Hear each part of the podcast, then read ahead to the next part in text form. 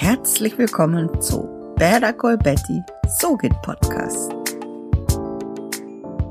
Podcast und GEMA. In meiner letzten Episode habe ich ja erzählt, wie du am besten dein Intro produzieren kannst.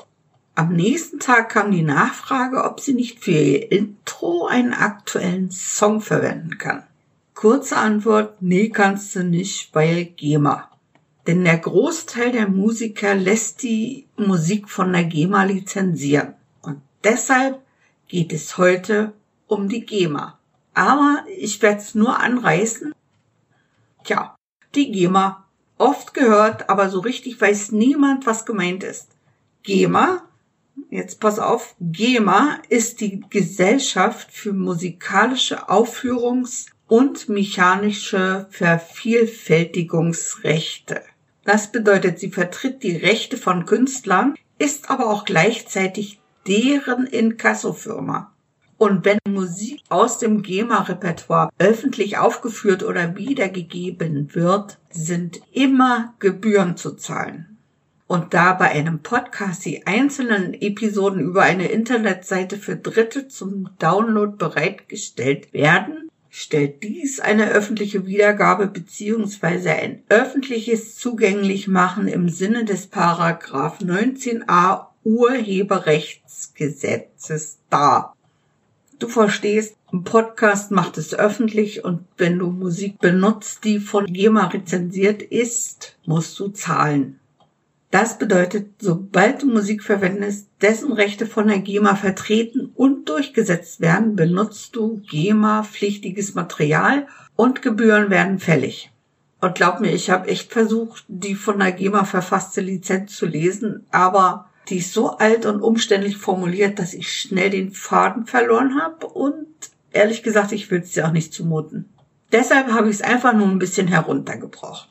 Solltest du vorhaben, einzelne Sequenzen aktueller Musik in deinem Podcast einzubauen oder du willst vielleicht ganz und gar einen Musikpodcast veröffentlichen, brauchst du unbedingt eine Lizenz für, wie schreiben sie, Podcast slash Webradio von der GEMA.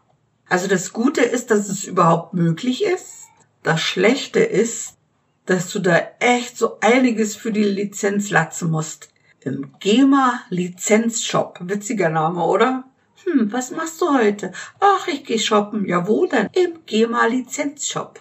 Die Gebühren für die Lizenz richten sich nach den Abrufzahlen im Monat und den geplanten Musikminuten. Das ist echt verwirrend. Also die niedrigste Kategorie äh, beinhaltet bis zu 10.000 Abrufzahlen.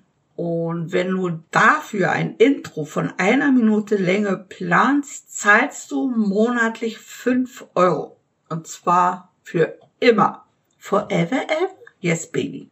Sollten deine Abrufzahlen, ach, und da weiß auch niemand, was sie überhaupt damit meinen, meinen die Downloads, Abonnenten, Hörer, keiner weiß es. Also, wenn dein Intro gleich bleibt, aber deine Abrufzahlen steigen, sagen wir mal, auf 10.200, musst du monatlich schon 10 Euro blechen.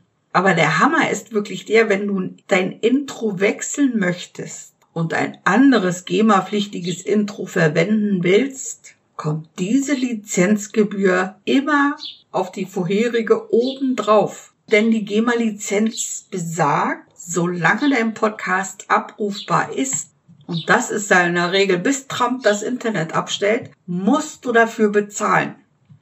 Wenn du zur höheren Kategorie gehörst, also wenn deine Abrufzahlen bis zu 50.000 betragen und du ein lizenzpflichtiges Musikstück mit 10 Minuten Länge in deinen Podcast einbauen willst, musst du der GEMA monatlich 250 Euro in den Rachen schmeißen. Ganz ehrlich, mir ist total schleierhaft, nach welchen Kriterien diese Lizenz aufgebaut wurde und vor allen Dingen, wer sie beraten hat. Also die scheinen auf keinen Fall up to date zu sein.